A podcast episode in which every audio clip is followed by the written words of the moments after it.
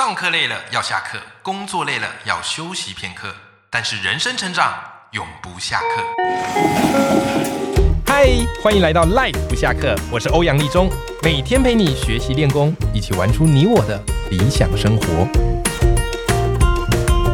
Hello，各位听众朋友，大家好，我是欧阳立中，欢迎收听 Life 不下课，每天一集不下课，别人休息你上进，累积你的复利成长。好，那么今天呢，又到我们这个读书会的单元了。好，那么我们今天要来读什么书呢？今天导读的这本书，我相信你一定会非常有感觉。因为常听我的节目的听众朋友都知道，我非常鼓励。从写作开始，但很多人忽略写作的力量。但只有真正开始写作的你，才会明白写作带来的效益有多大。所以你会发现，我的节目每隔几集啊，就会开始跟你 repeat 哈，说写作很重要哈，你要开始怎么写？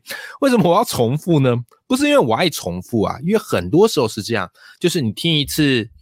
可能有记在心上，听两次可能有点感觉，听三次、听四次，我不信讲到第七次你还不行动。好，所以今天我要来分享这本书啊，这本书就是由施北辰所写的《让写作成为自我精进的武器》。好，那同样的，在进入节目一开始之前，我们先来一段工商服务时间。本期节目由铃木太太及梦枕赞助播出。不知道你注不注意睡眠的品质呢？很多时候我们以为我们在睡觉，但是起来的时候总是觉得腰酸背痛啊。那你这样子睡觉真的有睡得好吗？但很多时候我们没有去察觉到源头是什么导致我们。睡起来腰酸背痛，没有睡得好一个好觉，原因就是出自在枕头。我过去是一个没有太在乎枕头的人，我觉得只要躺下去有睡着就可以。可后来我发现，就算我有睡了，隔天起来头会痛，然后颈就颈椎会痛，脖子会酸。我觉得哇，好像睡觉还哎什么没睡还比睡觉来得好。那这样睡觉不就失去意义了？所以后来当我开始使用铃木太太他们所开发出来的极梦枕之后，我发现睡眠品质有极大的改善。为什么呢？因为他们的极梦枕有特殊的研发设计，有三个特点。第一个特点就是他们的极梦枕里面是有九千万颗以上的专利微粒，不仅 Q 弹，而且支撑性佳，所以随时呢可以因应你不同的睡姿去做一个调整。再来，他们有所谓的三位好。棉线条服贴肩颈，完美衬托头颈。好，所以不管你是什么睡姿呢，你都发现睡起来都是神清气爽。最后一个就是因为每个人的睡姿不一样，有些正躺，有些侧躺，有些是趴睡，对不对？但是极梦枕因为它的变换性够，所以即使你翻身，即使你头部做不同的姿势，它能够因应你目前躺着的状态。然后枕头去做一些调整，好，所以我自从用了极梦枕之后，我真的觉得好的枕头是有助于你的睡眠品质，而你的睡眠品质也决定你的工作效率以及一天的心情啦。好，刚好我跟铃木太太哈他们家的极梦枕是有这个团购合作，详细的团购资讯我就放在我们的节目连接现正特价当中。这一次只有推两个商品，好，第一个就是刚刚提到的极梦枕。这是他们的招牌经典，好不好？哈，就是这个极梦枕躺感是比较扎实的，所以如果你是习惯枕头比较高或是比较中的哦，那这个极梦枕非常适合你。原价三五九零，优惠价只要三二三一，啊，非常的便宜。好，那如果你是习惯比较睡软一点点的，那么推荐你另外一个就是所谓的极柔枕。它躺起来的感觉是比较柔软，而且比较低，所以可以，呃，我觉得也比较适合小朋友，或是习惯低睡，呃，睡比较低枕头的人。那我自己是用极柔枕啊，我太太是用极梦枕。好，那两个我们有时候会 交换试，我觉得都还不错。好，就是看你自己的习惯。如果你自己不知道说适用哪一个，没关系嘛，你就两个都买。好，睡起来感觉都非常非常的好，好不好？好，所以希望这个极梦枕真的有助于改善你的睡眠品质。工作已经这么辛苦了，各位，我们睡觉就不要这样子的对自己苛刻了，好吗？好，趁团购优惠买是最便宜的。OK。好，我们工商服务时间到这边。今天要来跟大家分享的就是施北辰这本《让写作成为自我精进的武器》。其实我当初在看这本书，因为我都会稍微看一下书名大纲，然后以及章节，我不会马上要从第一页开始看。啊，因为可能当作者习惯了，我会我会从编辑的角度去看，哎，写这本书它的市场性以及它的目的。那坦白来讲，我一开始看到这本书的书名，我愣住。为什么我们愣住呢？因为大部分市面上都会告诉你说啊，写作可以变现，或者写作可以怎么样开启你的多元斜杠收入。可这本书我觉得蛮坦白的，它居然告诉你说，写作可以成为自我精进的武器。各位，自我精进是没错啦，我们人谁不希望自我精进呢？可是。会有人想要把写作拿来作为自我精进吗？这个我会打一个疑问，因为坦白来讲，我们也知道现代人都比较呃急功好利一点点，希望有一个速成，对吧？但写作说起来，它并不是一个完全可以速成的技能。好，所以我觉得施北辰非常勇敢，好下下了这样的一个书名，叫做《写作让写作成为自我精进的武器》。我是觉得这个书名啊不太容易卖，它不太。但是我读了之后，我才发现为什么他要取这个书名，来自于施北辰的真诚，好不好？好，那施北辰他是对岸的一位作家啦，他现在专职在从事这个写作教育的培训教练，好，那同时也是个人品牌的教练。那在他之前，哈，就是他呃之前的工作曾经担任过这个主编。啊，有编辑过非常多的文章，有担任过这个品牌顾问以及专栏作家，甚至也有在节目担任策划人。好，所以他后来开始接触写作，有意识的把写作成为一个个人品牌最好的一个方式。好，所以就是用他的经验以及提供一些方法，好来写这本书。那我直接说白，我说这本书其实你知道哈，一本书通常它会分所谓的心法跟技法。心法跟技法，那通常市面上的写作书技法会多一点点，啊，就教你怎么样下标啊，然后怎么样去章节的结构啊，然后或者是怎么样去做一个呃写作的经营呐，哈，技会多一点点，因为大家喜欢看工具书嘛。对吧？那这一本书呢，让写作成为自我精进的武器。我觉得施北辰是一个非常真诚的作家。这本书坦白来说，心法我觉得多一点点，大概心法跟技法的比重，心法六，呃，技法大概四吧。我自己的读完的感觉是这样。好，所以如果你是很喜欢学技法，很懒得看心法的，那这本书不推。但是如果你是想要看一本有灵魂的写作教学书，我觉得这本书你会喜欢。OK，好，那这样讲你大概就明白。好，那为什么我特别要来讲这本书呢？因为我过去很爱看技法书啊，因为我就要教学嘛，所以技法对我也很重要。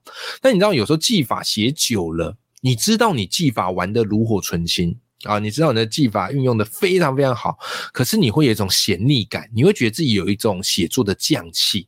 那那种匠气是你写久，你就会发现，就是你可以轻轻松松写一堆文案，写一篇文章，对我而言都很简单。可有一天你会发现，哎呦。我当初写作的初衷是什么呢？我当初纯粹享受写作那愉快是什么呢？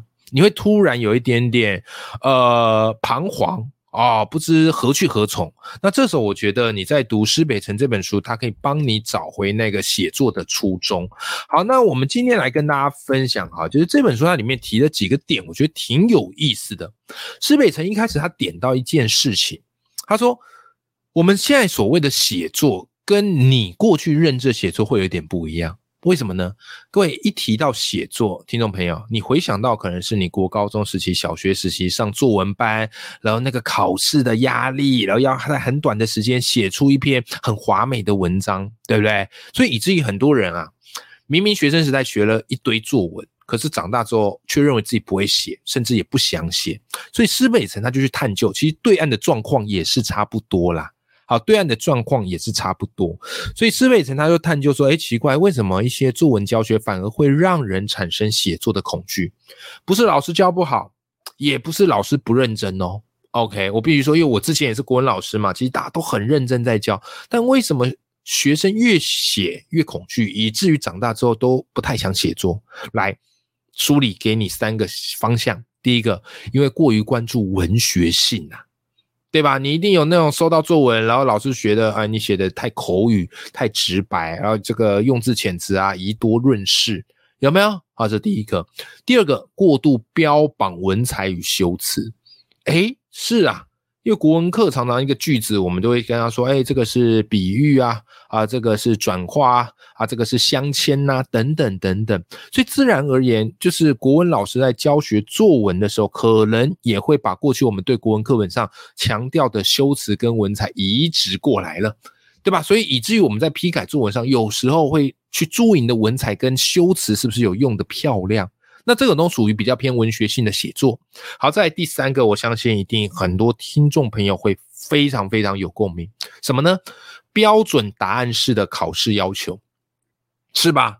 因为坦白来讲，我们在改作文的时候，我过去是高中老师嘛，我们在改作文的时候，一定都会有一个呃作文的批改要求。好，他会告诉你说，哎，他一定要写到什么点才可以得 A 啊，一定要做到什么才 B，如果都没有的话就是 C。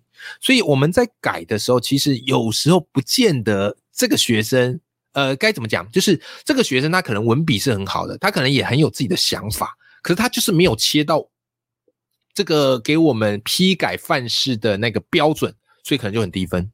对吧？好，所以这个也没办法，因为考试要有一个公平嘛，啊，要有一个公平。但这些东西呢，你会发现到最后框线久了，就会让一个人觉得啊，他不太会写作。好，所以施本常常就说啊，其实真正的写作是要怎么样嘞？首先要走心哦，走心是对岸的用词啊啊，这边我翻译一下哈，走心意思就是要让人有共鸣，要让人家觉得哎，心灵有被触动到，对吧？华美的文字，心里有办法被触动吗？可能有。但是基本上你顶多就会觉得很厉害，你要被触动到有一点点难。好，这第一个。再第二个就是要简洁清晰。我常常看到有些人他为了炫技，然后把那个文句拉很长，然后里面用了一连串的典故跟漂亮的修辞，但是好像都没有用到标点符号。有没有一句话超过三十个字、二十个字，你会发现读者读起来就会很疲乏。好，所以在书里讲了一句话，我相信对各位听众朋友会。非常非常的有启发。施北辰说啊，写作首先是走心，然后是简洁清晰，而文采其实没那么重要。我不知道听这边你是不是点头如捣蒜呢？如果你也非常有共鸣的话，哎，也欢迎你可以留言告诉我，啊，或者是寄信或私讯告诉我你的想法哦。好，所以这个是一个写作，我觉得很重要的定锚神针。当你的写作观念是从这个地方出发，你就可以摆脱过去或许你在学生时代学作文，然后那些不愉快、那些不如意，甚至觉得自己根本不会写的那种难过跟痛苦。我觉得这件事对你而言。会很有帮助的啊，会非常非常有帮助的。好，那么再来哈，就是施北辰，因为他他自己坦白说，他是属于一个比较内向的啊，他不像是我，我像我是比较外向啊，但其实我私底下有时候稍稍内向，我知道你不信。啊，但是有时候我外向是一个我对外的应对姿态，因为我是讲师嘛，或是我常常要认识朋友，或是我知道结缘很重要，所以我会强迫我自己要做一个非常 open 的感觉。可有时候私底下我是比较喜欢独处一点点的。好，那施北辰说他是一个比较内向的人啊，甚至他讲课他也会直接跟大家讲说，哎，不好意思，我就是一个比较内向的，好，所以可能跟你们预期不太一样。坦白真诚。他没有去包装自己，好，所以在这本书里，他就告诉你说，为什么你一定要学会写作，而且这个写作不是学生时代那种作文应考式的写作，而是这个时代你要会的社群写作哦，或是公开写作。好，他讲的第二点我觉得很棒，他说啊，写作其实是一种社交的最佳姿态啊，写作其实是一个社交的最佳姿态，什么意思啊？你想哈。我不知道你喜不喜欢那种场合，就是呃，大家就是互相的在递名片，互相的在自我介绍。如果你是什么业务员呐，或是有需要做业务开发，你常常可能要需要去这种场合嘛，对吧？但各位，我想问你的是，听众朋友，你真的很喜欢跟大家搜寻吗？就一群人不认识，然后大家彼此要摆着一个笑脸，然后这个怎么来点头称是，然后开始递发名片？也许有些人是。比较没那么喜欢。坦白来讲，虽然我会做，但是人不做我也想不做啊。以前我是也是蛮常参加一些社交聚会的啦，啊，毕竟要去做一些拓展或者是结识人脉，我觉得是好事。但如果你的个性就会觉得很别扭，然后每次去你都很痛苦，那各位这时候写作对你而言更重要了。为什么？因为你适合用写作来社交。诶这时候你可能好奇啦，诶，欧阳老师用写作来社交，你意思是当什么笔友吗？在网络上联系吗？呃，当然你要这么做也可以，但这边施北辰他的意思是哦，如果你常写作。啊，你有自己的部落格，你有自己的粉砖，你有自己的 IG，你可以在上面写。那你写久了之后，自然会累积一批读者，然后会累积一批哎觉得你不错，想找你合作的人。那是不是他们就很容易因为你的文章而主动来找你？各位，比起你在公开场合那边一直递名片啊，那边请别人帮忙啊，或者那边加 line 啊，那种不自在。你不如就是先写一个好作品，然后让人家怎么样嘞？主动找你，而这样的好处是什么呢？你就可以节省很多不必要的社交成本。我以前都会觉得说，哎，到处发名片，到处结识人很好。可是我后来发现，其实效果有限呐，不能说没效果，效果有限。因为其实你拿回来一堆名片，你也不太会看，你没事也不会去用这些名片去联系别人。那同样道理嘛，别人拿到你的名片也是一样啊。对吧？所以，与其浪费那个时间一直在那边发名片、那边 social 陪笑脸，哎，你不如我们就好好的经营自己嘛，写一些好文章嘛，让真正需要你的人，让真正看得懂你专业的人找你帮忙嘛。你看，这就是第一个很重要的点喽。好，所以施北辰讲了一句话，我好喜欢哦。听众朋友，这句话我今天我一定要送给你。施佩辰说什么呢？他说：“好文章自己会走路，对于内向的人来说，这是最好不过的社交方式。”对，的确是这样。所以我后来常常演讲，我也会跟我的听众朋友分享一句话：我说，演说是外向者的武器，而写作是内向者的绝招。哎，或换换句话讲也可以啦，啊，就是演说是外向者的绝招，写作是内向者的武器啊，这样讲比较能呼应到我们今天说的这本书是，所以这两门呐，你至少要会一门。那你如果你两门都会，恭喜你，你变成大股祥平了，有没有？现在在美国 MLB 和职棒打球啊，大股祥平多厉害，头打二刀流哦，都。这个表现的非常的出色，对不对？那你如果真的只要会一门，那写作我觉得稍微容易点，因为坦白讲，演讲我觉得需要拼天分，演讲的天分是还蛮重的，还有你天生的个人特质，你要硬练也可以，但你会花蛮多心血。但写作就是你只要肯去做，一定可以写得好，量多必胜。好吗？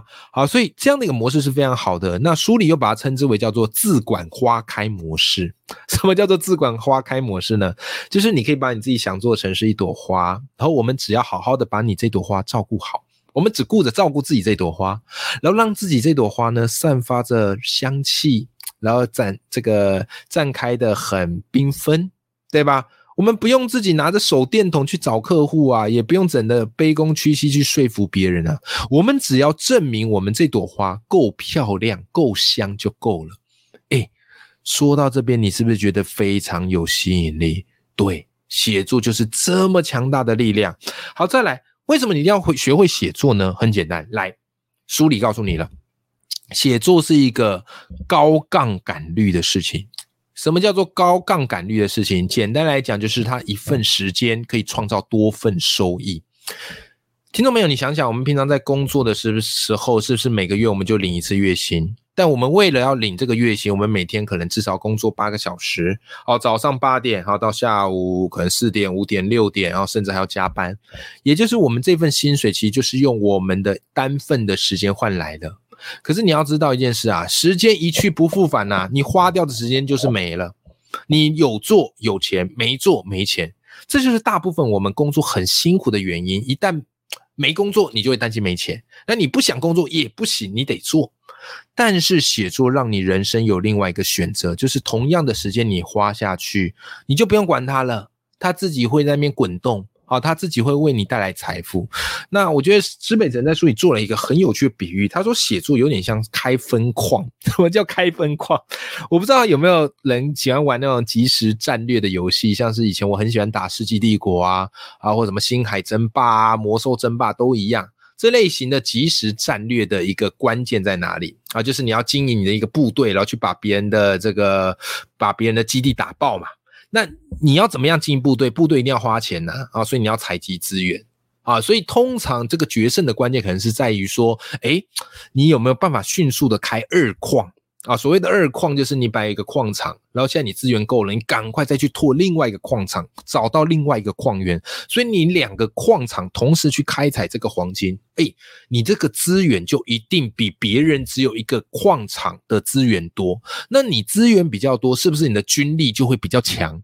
对，就是这样的一个道理啊。那写作其实就是像是什么嘞？你在玩《世纪帝国》，你在玩《星海争霸》开分矿的概念一样，你比别人多一个矿场啊。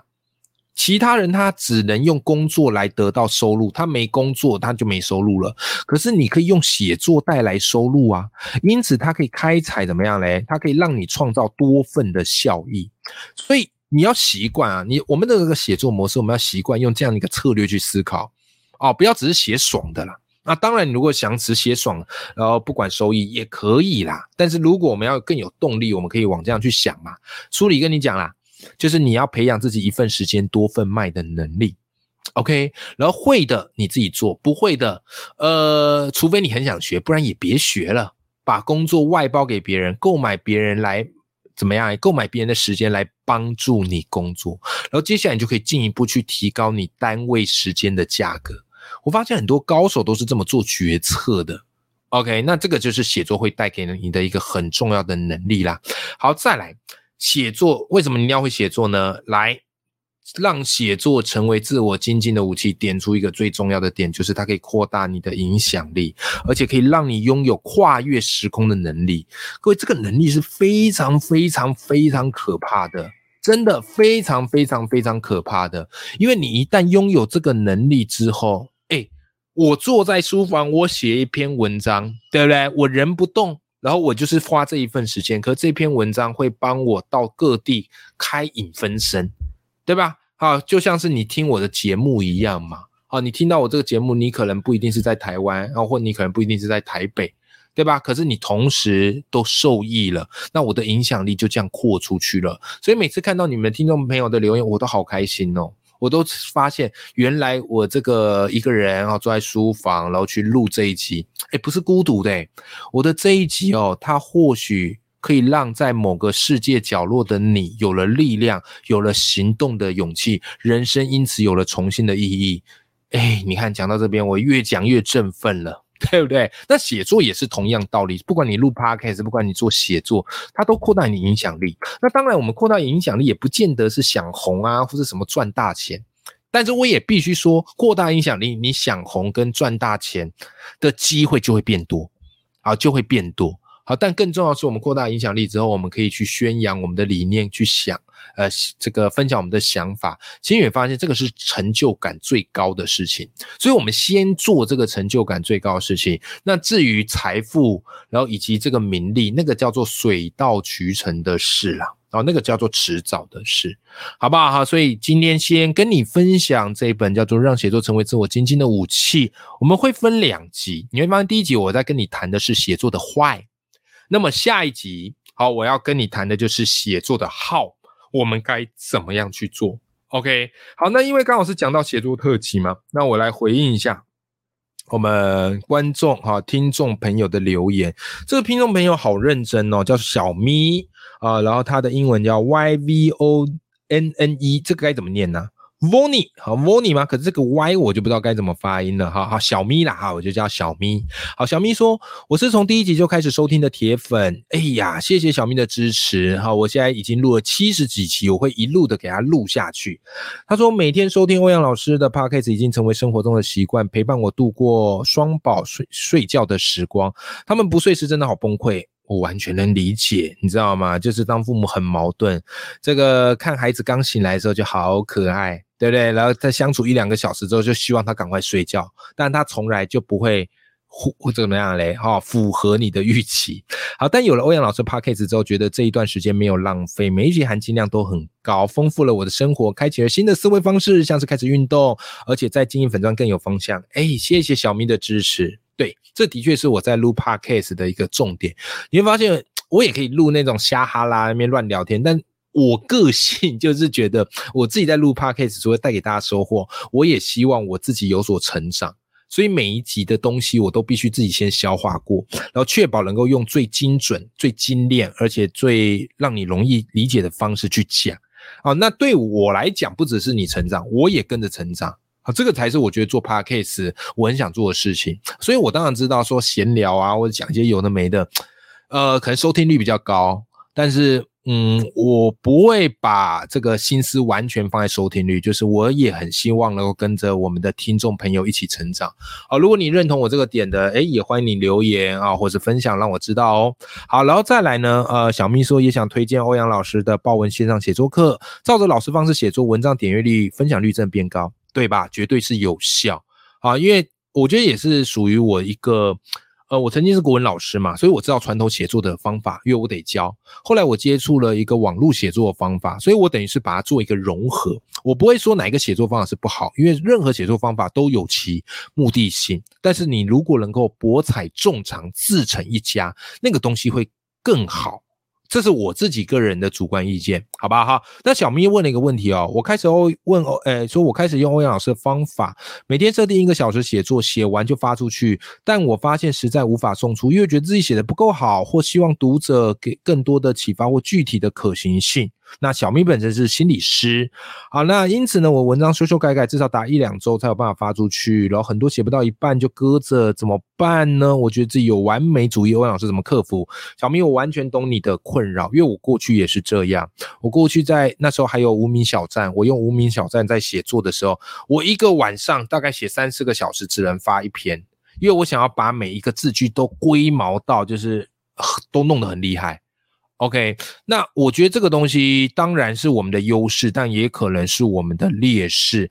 所以后来我逼自己，就是一定要有时间限制。我给自己时间限制的方式，好，比方那时候做捷运，我就在捷运上写，然后捷运一开始，然后到捷运到站那一段时间，大概四十分钟内，我一定要写完。写不完，我就会在捷运站把它写完。OK，那当然，呃，我会给你一个小建议哦，就是你说老师，那你发出去，你都觉得很好了吗？其实坦白说，没有很好，但是你还是要发，你一定要先发。就是这个文章，就算你觉得写的没有你想象的好，发出去，为什么？因为好不好是我们的主观认定，它不是读者的主观认定。或许你觉得不好，但是其实对一般读者而言，诶，他觉得有收获。对吧？所以，我们不要被自己这个好给绑住。再来第二个，我会怎么做呢？就是我发出去之后，我自己会回头啊。假如我用脸书写，我会回头一直扫脸书，然后一直反复的念。我会用念的啊，就自己念出来。然后在念的时候，你就可以抓到一些赘字冗词啊，或者是你觉得哪个说法会更好，或是你会发现哪个字词用重复。所以这时候我就会开始编辑去修修修修修，或是加一些我后来觉得不错的呃句子。所以我后来都常跟大家讲，叫做好文章是修出来的，不是写出来的。第一波写出来一定很烂，但是你先发出去，因为怎么了？因为你先发出去，这种心态是不一样哦。你会觉得自己有完成，但如果那个东西你没有发出去，你把它放着，那个叫封存，你会觉得不好。什么东西要封存？核废料才要封存，你知道吗？所以我们把东西发出去，我们会觉得，哎，至少我今天有做到什么，那个心情的成就感是完全不一样。那至于好不好，我们再慢慢修啊，然后或者是我们看下一篇。所以你问我说我最好作品是哪一篇，我永远会告诉你下一篇，好吗？好，谢谢小明，你问了一个好棒的问题，你也帮好多读者问出他们心里的一个挣扎。好，谢谢你让我有这个机会可以跟大家分享我对于写作完成。到完美的看法，OK，好，希望今天这期节目对大家有帮助喽。也那也非常感谢大家支持，记住永远要记得自己眼里，对不对？哈，永远要记住自己眼里有光，心中有火的时候，好吗？OK，好，我们一起努力啦。好，那我们今天这期节目到这边，我们下集见，拜拜。